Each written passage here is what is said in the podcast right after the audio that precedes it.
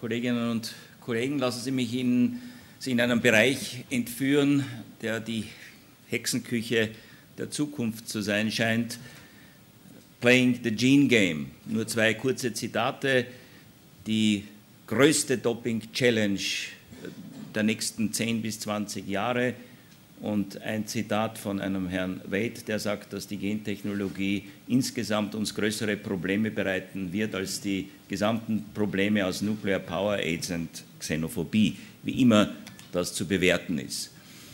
Es stellt sich die Frage, born or made, born and made. Vor 30 Jahren hat ein sehr berühmter Physiologe mal den Satz gesagt, to become an Olympic athlete, choose your parents well. Wir müssen heute hinzufügen, trainiere, was immer dein Organismus aushält oder mach einen Gene-Scan oder versuche mit Gentherapien, mit anderen indirekten genetischen Manipulationen deine Leistung zu verbessern. Diese Möglichkeiten stehen im weitesten Sinn im Rahmen des Gendopings zur Verfügung, das heißt Gentherapie in vivo und in vitro, über die ich nur in einem einzelnen Beispiel erzählen werde, die Stammzellentherapie, mit der ich mich heute nicht beschäftige, auch nicht mit der Keimtherapie, sondern vor allem mit den indirekten Methoden, die indirekte Beeinfluss der Genexpression. Und Sie sehen schon im unteren Teil, dass wir hier mehrere Möglichkeiten haben, auf der Proteinebene, auf der RNA-Ebene und auf der DNA-Ebene. Und ohne in Details eingehen zu können und zu wollen, möchte ich Ihnen nur einige Beispiele in den nächsten 15, 20 Minuten bringen, wo Ansatzpunkte für diese indirekten Genmethoden zum Doping möglich sind. Wo sind die Ansatzpunkte? Sauerstoffversorgung. Das ist ein derzeit äh, in aller Munde befindliches Problem. Es geht hier genauso um das Erythropoetin, äh, es geht allerdings auch um das HIF, das ist der Hypoxia Inducible Factor, da zeige ich Ihnen dann einige Dias, und schlussendlich den Vascular Endothelian Growth Factor, das ist ebenfalls ein sehr interessanter Wachstumsfaktor, der äh, ziemlich viele Wege zur Manipulation in Hinsicht auf Gefäßneubildung, Kapillarneubildung etc. eröffnet, der aber auch noch nicht sehr, sehr weit fortgeschritten ist. Skelettmuskulatur natürlich ein Target für alle diese Methoden und zwar insbesondere über MGF, über Myostatin. Ich komme dann darauf zu sprechen. PAX7 ist ein Transkriptionsfaktor und PPAR ebenfalls eine hochinteressante Substanz, auf die ich näher eingehen werde. Energiebereitstellung lasse ich hier aus. Das sind die Fetttransporter, die Glukosetransporter, äh, Proteine und schlussendlich auch eine Thyroxinphosphatase die wiederum die Insulinsensitivität erhöht und dadurch nicht nur als originales Doping-Medikament, sondern auch sozusagen als Beiwerk zu anderen äh, Dopinggaben äh, gegeben werden kann. Sehr wichtig und bitte nicht zu vergessen die Regeneration die Erholung, die verbesserte Erholung zwischen Trainingsbelastungen, Verkürzung der Pausen zwischen Trainingseinheiten, was ebenfalls mit verschiedenen Wachstumsfaktoren andiskutiert wird, Platelet-Derived Growth Factor, Fiber Growth, äh, Fibroblast Growth Factor, Bone Repair Growth Faktoren und so weiter und so fort. Und schließlich endlich eine ganz große Blackbox, über die man derzeit nur Vermutungen anstellen kann, nämlich das zentrale Nervensystem. Einerseits Beeinflussung der Schmerzsensitivität und andererseits Beeinflussung psychoemotionaler Merkmale. Auch da ein Beispiel. Das sind ganz kurz im Überblick die Möglichkeiten, die uns zur Verfügung stehen im Rahmen der Gentherapie. Grün, die klassische Gentherapie, schwarz, alle anderen Möglichkeiten, wo Sie eingreifen können im Bereich der Translation, im Bereich der Transkription. Sie können RNA neutralisieren, Sie können die RNA-Stabilität beeinflussen, Sie können Transkriptionsfaktoren beeinflussen, etc. etc. Viele Möglichkeiten, die zum Teil genutzt werden. Zunächst natürlich wieder therapeutisch, aber logischerweise sofort im gleichen Atemzug als Missbrauch. Fangen wir beim Myostatin an. Myostatin ist ein negativer Wachstumsregulator, das heißt, er verhindert eine ungebremste äh, Muskelhypertrophie. Gibt sehr viele Knockout-Studies. Wir wissen sogar, dass es verschiedene Polymorphismen gibt. Und äh, es, Myostatin ist im, vor allem im Bodybuilding eine ganz, ganz heiße Substanz. Und ich werde Ihnen dann später zeigen, welche Möglichkeiten der Beeinflussung dieses Myostatins gegeben sind. Und zwar genau hier. Als Keimbahneingriff, also als Knockout, ist es natürlich verboten. Bei Tier, Im Tierversuch ist das ein Modell, das seit langer Zeit möglich ist. Sie können jetzt Gendoping versuchen, die Genablesung bzw. die Myostatinproduktion zu hämmern durch inhibierende RNA oder Sie können das Myostatin-Protein, nämlich die Reifung dieses Proteins, beeinflussen. Das ist indirektes Gendoping. Derzeit klassische Methoden, Blockade des Myostatin-Rezeptors, Blockade des Myostatin selbst durch spezifische Antikörper. Die unteren beiden haben mit Gendoping nichts zu tun, wird natürlich gemacht. Die oberen beiden haben sehr wohl was mit Gen, indirekten Gendoping dazu. Und wir sind der Meinung, dass die Antisense-RNA heute im Bodybuilding, vielleicht auch in anderen Sportarten eingesetzt wird. Also indirektes Gendoping schon im Einsatz. Sie sehen hier die Wirkung einer solchen Antisens-RNA. Die RNA wird gebildet und rot eine Antisens-DNA, die sozusagen die RNA blockiert und damit keine Translation zulässt. Im Falle des Myostatin, negativer Regulator, hieße das, dass die Hypertrophie der Muskulatur ungebremst weiter schreiten kann. Und Sie sehen die Konsequenzen, da haben Sie so eine Knockout-Maus, links eine normale, rechts eine Knockout-Maus und in einigen anderen Beispielen sieht man, welche Wirkungen das hervorruft. Das Rind ist ein Blue, Cattle Rind, das ist eine angeborene Defizit dieses Myostatins und Sie sehen, was dann die Folge ist. Es gibt auch äh, äh, vererbte Polymorphismen. Das ist so ein Kind und Sie sehen, wie stark diese Unterschenkel ausgeprägt sind. Dieses Kind äh, ist heute viereinhalb oder fünfeinhalb Jahre, kann zwei bis drei Kilo handeln, ohne Probleme halten und hat eine Querschnittsfläche im Quadrizeps, die mehr als das Doppelte eines Normalkindes beträgt. Das ist bitte kein Doping, das sind Polymorphismen. Ich will Ihnen damit nur zeigen, welche Möglichkeiten durch die Manipulation mit Myostatin gegeben sind. Punkt 1. Punkt 2, MGF. Was ist MGF? Mechanical Growth Factor. Das ist ein Splice des IGF-1, also eine anabol wirksame Substanz, die nur in der Muskulatur, und zwar bei Elektrostimulation, bei Dehnung oder bei Belastung, gebildet wird. Die bisherigen Forschungsergebnisse lassen den Eindruck zu, dass dieses MGF nicht nur ein Hypertrophiefaktor ist, sondern auch die Herzmuskel- und Muskelzelle beschützt und repariert nach hohen Belastungen, zum Beispiel exzentrischen Belastungen, wo, wie wir ja alles wissen, zu Mikroläsionen kommt. Die Reparatur dieser Mikroläsionen scheint durch MGF sehr stark gefördert zu werden. Natürlich ist es eine Hypertrophiesubstanz, in dem Kraft stark erhöht wird. Es gibt auch den Hinweis, dass dieses MGF neurophysiologische Wirkung hat im Sinne von äh, ebenfalls Repair-Mechanismen, aber da sind die Bücher nicht einmal noch halb aufgeschlagen.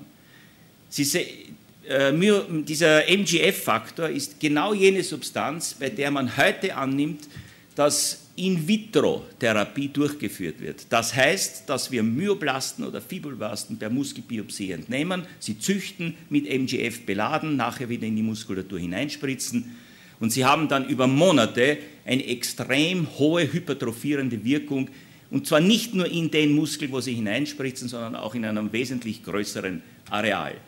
Wenn Sie das mit IGF-1 machen, wobei das jetzt nicht die In-vitro-Methode, sondern einfach eine Injektion ist. Wenn Sie das mit IGF-1 machen, dann sehen Sie, dass die Muskelmasse nach vier, Wochen, äh, nach vier Monaten um 20 Prozent zunimmt. Machen Sie das mit MGF, sehen Sie 20 Prozent in drei Wochen. Nur damit Sie abschätzen können, welches Wirkungspotenzial in diesem Wachstumsfaktor MGF drinnen ist.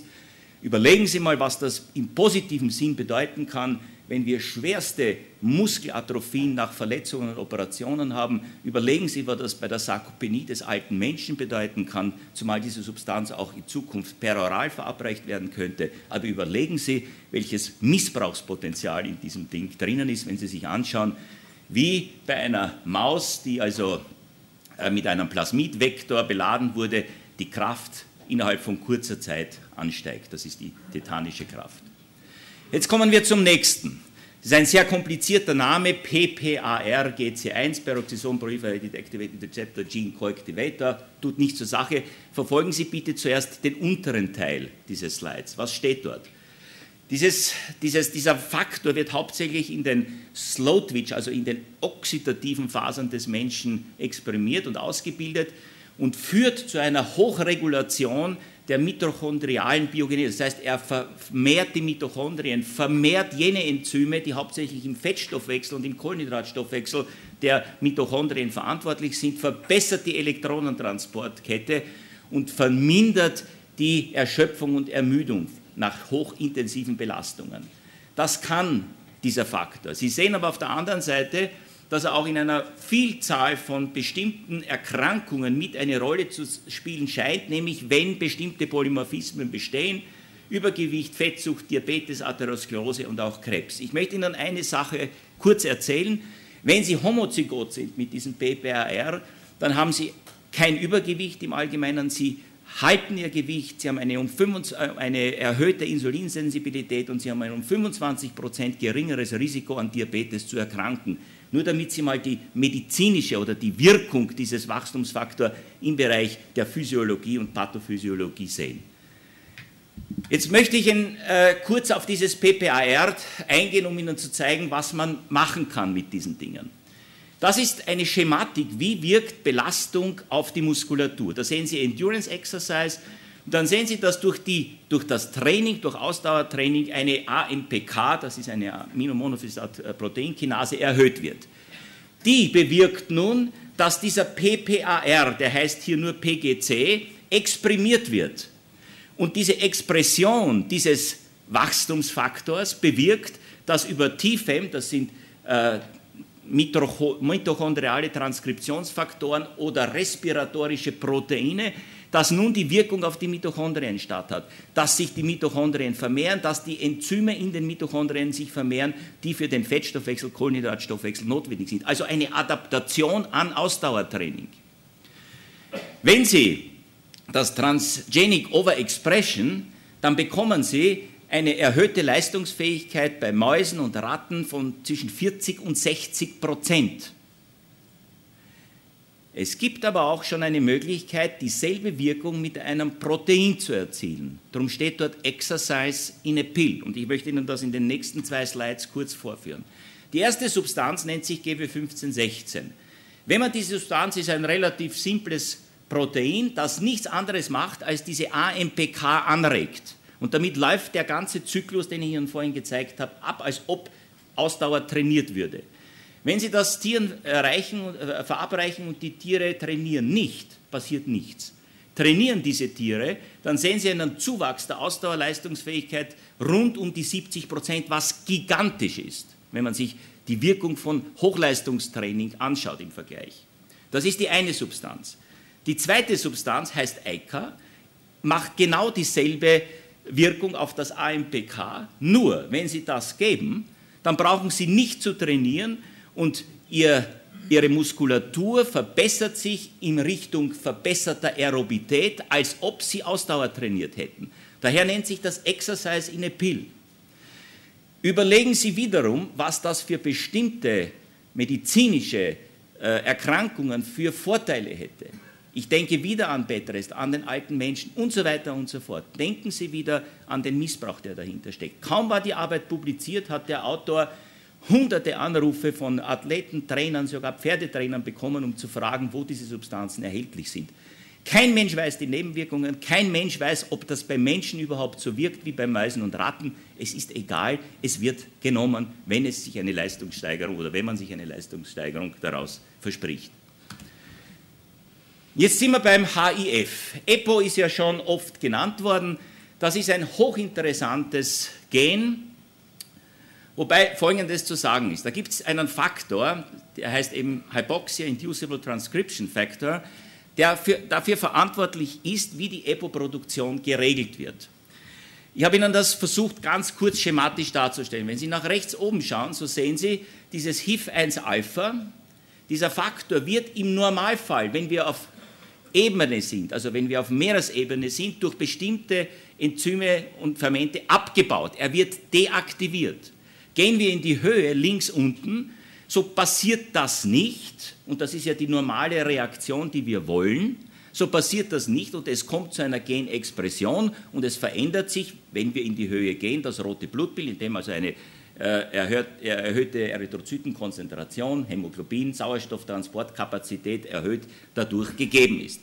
Ein ganz normaler Regelvorgang. Was nun interessant ist, ob es gelingt, in diesen Regelvorgang einzugreifen mit einfachen Proteinen. Und natürlich gelingt das. Es gibt heute eine Firma und zwei Firmen, die Substanzen herstellen. Der eine, die eine heißt FG2216, die imstande ist, diesen Effekt, den wir natürlich in der Höhe alle miteinander erleben können, auf Meeresebene nachzumachen. Und zwar so, dass die EPO-Konzentration um das 300-fache ansteigt. Und das ist die nächste Generation aller Probleme mit EPO. Es ist an sich jetzt schon nachweisbar, das HIF, aber Sie können Gift nehmen, dass verschiedenste Proteine immer wieder äh, neu erfunden werden, die die Nachweisbarkeit und vor allem die Analyse erschweren. Man kann sich vorstellen, was das für die Medizin wiederum an positiven Aspekten brächte. Man kann sich aber auch vorstellen, welche Probleme im Sport damit gegeben sind. Im Übrigen sind diese Substanzen bis in die Trial 2 Phase klinischer Studien äh, hineingegangen. Nach dem ersten Todesfall wurde abgebrochen. Man weiß heute nicht, ob nicht noch andere Transkriptionsfaktoren durch diese Substanzen beeinflusst werden. Für den Sport, noch einmal, spielt das keine Rolle. Es wird genommen. Die, eine sehr interessante Substanz S107. S107 ist äh, eine Substanz, die wirkt auf den Calcium-Release aus dem sarkoplasmatischen Retikulum der Muskelzelle. Sie erinnern sich, wenn dort durch die Erregungsleitung die Membran undicht wird, geht Calcium hinaus und Calcium bewirkt, dass die Muskelkontraktion stattfinden kann an, durch mehrere Funktionen. Anschließend geht das Calcium wieder ins sarkoplasmatische Retikulum zurück, die Muskulatur erschlafft und die nächste Kontraktionszyklus kann beginnen. Da spielen Calciumkanäle logischerweise eine ganz wichtige Rolle und man ist darauf gekommen, dass sowohl nach Ermüdung bei Mäusen als auch bei Menschen diese Funktion des Calcium-Ausstroms und Wiedereinstroms verändert ist, und zwar negativ verändert ist, also geschwächt ist. Und man hat auch gefunden, dass das bei Patienten mit Kardiomyopathien der Fall ist.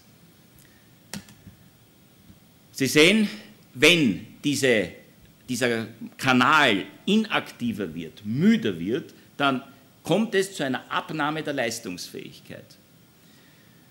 Und das hat man, wie gesagt, bei Mäusen und auch bei Menschen gefunden.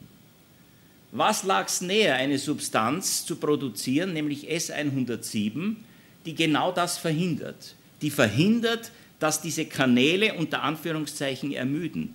Die bewirkt, dass auch bei ganz hochintensiven, kurzfristigen, aber auch bei längerfristigen Belastungen der Kanal offen bleibt, dass der Ausstrom und Einstrom ungehindert stattfinden kann und somit eine volle Muskelkontraktion mit voller Kraftentfaltung statthaben kann.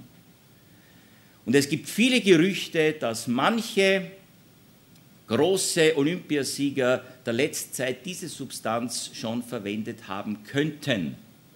S107. Soweit, so gut. Ist übrigens nachweisbar, ist aber noch nicht auf der WADA-Liste. Sie müssen immer überlegen bei solchen Substanzen, welche Athleten das sehr, sehr gut gebrauchen könnten. Solche, die zum Beispiel ähm, sehr kurze Distanzen sehr schnell laufen müssen und damit eine volle Kontraktionsbereitschaft und Fähigkeit haben müssen. Solche, die bei vielen Disziplinen antreten, dazu Vorläufe etc. etc. zu bestreiten haben und die Ermüdung weghaben wollen zwischen diesen Vorläufen.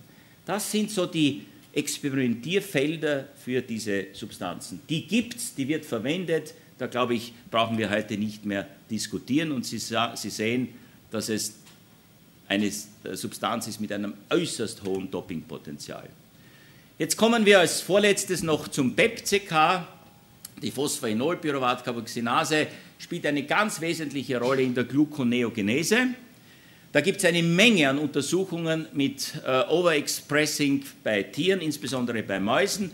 Und diese Transgenic-Mäuse, die, wo also dieses Gen überexprimiert wird, sind wesentlich leistungsfähiger, haben geringeres Körpergewicht, haben weniger Körperfett, eine verbesserte Sauerstoffaufnahme und eine erhöhte Leistungsfähigkeit. Die Konklusion dieser Untersuchungen, dass eine Überexpression dieser Substanz deutlich positive Veränderungen auf den Metabolismus hat und auch zu einer angeblich bei den Tieren längeren äh, Lebenserwartung führt.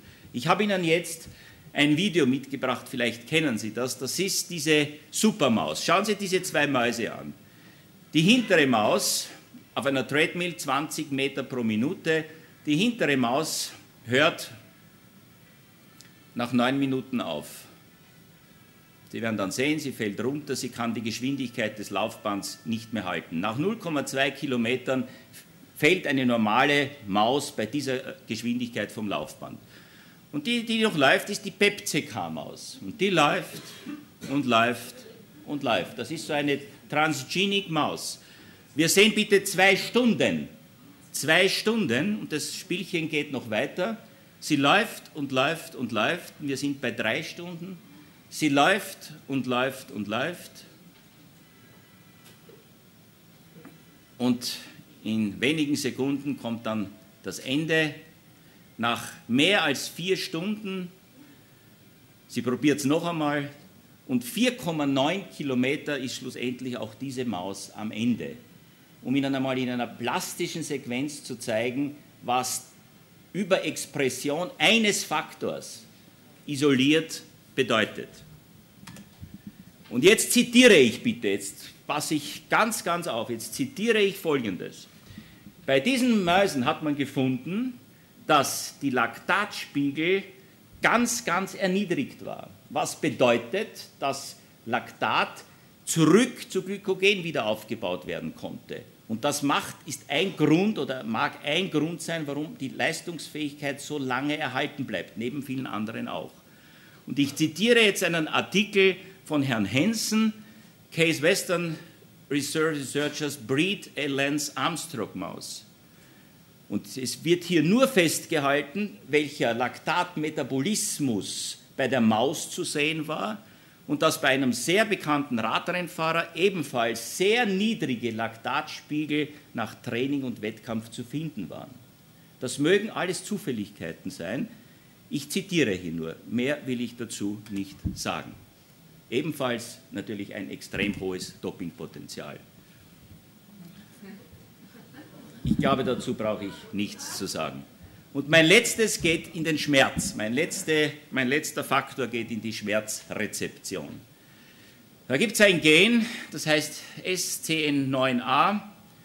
Das ist ein Sodium Channel Protein, das dafür verantwortlich ist, dass die Schmerzsensation eben empfunden wird. Beeinflusst die Rezeptoren sowohl mechanisch, Thermo als auch Hitze vornehmlich in der Haut. Es gibt bekannte Mutationen, wo die Schmerzsensation als Folge dieser Motivation geringer ist.